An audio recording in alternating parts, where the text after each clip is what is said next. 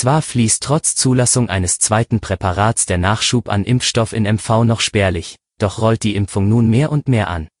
Näheres hören Sie im Schwerpunkt des SVZ Audio Snacks. Es ist Dienstag um 5 Uhr. Guten Morgen. Zum Newsblog. Der Ort Friedrichsmoor bei Schwerin steht unter Schock. Eine allein lebende 66-Jährige ist wohl nach einem Streit gewaltsam ums Leben gekommen. Nach ersten Erkenntnissen geschah die Tat am Sonnabend.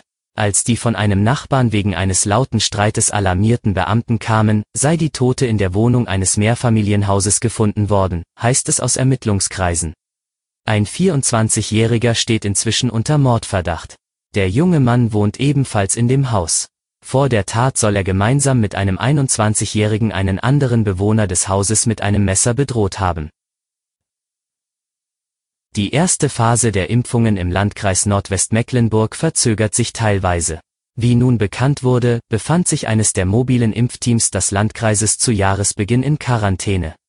Das hatte zur Folge, dass Impftermine in Pflegeheimen nicht eingehalten werden konnten. Unter anderem warten die Bewohner des Seehofer Seniorenheims noch immer auf den wichtigen Impfstoff. Zum Schwerpunkt. Nach dem Impfstart Ende 2020 in Seniorenheimen und Kliniken durch mobile Impfteams sollen nun auch die landesweit eingerichteten Impfzentren die Arbeit aufnehmen. Erste Impfungen soll es dort am 12. Januar geben. Doch einfach hingehen und anstellen wird nicht funktionieren. Zuerst an der Reihe sind Impfwillige im Alter von 80 Jahren und älter, die noch zu Hause leben. Die ersten 5000 von ihnen erhielten nach Angaben des Gesundheitsministeriums Post und können telefonisch Termine vereinbaren.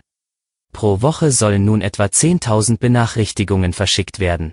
Wer einen Brief erhalten hat, kann unter der Telefonnummer 0 3 8 5 2 0 2 7 1 1 1 5 die Termine für die zwei erforderlichen Impfungen vereinbaren. Mitzubringen sind bei dem Termin das Informationsschreiben sowie der Personalausweis und nach Möglichkeit ein Impfpass. Das war Ihr Audiosnack. Alle Artikel zum Nachlesen und Hören gibt es auf svz.de-audiosnack. Die nächste Folge hören Sie morgen früh. Bleiben Sie gesund.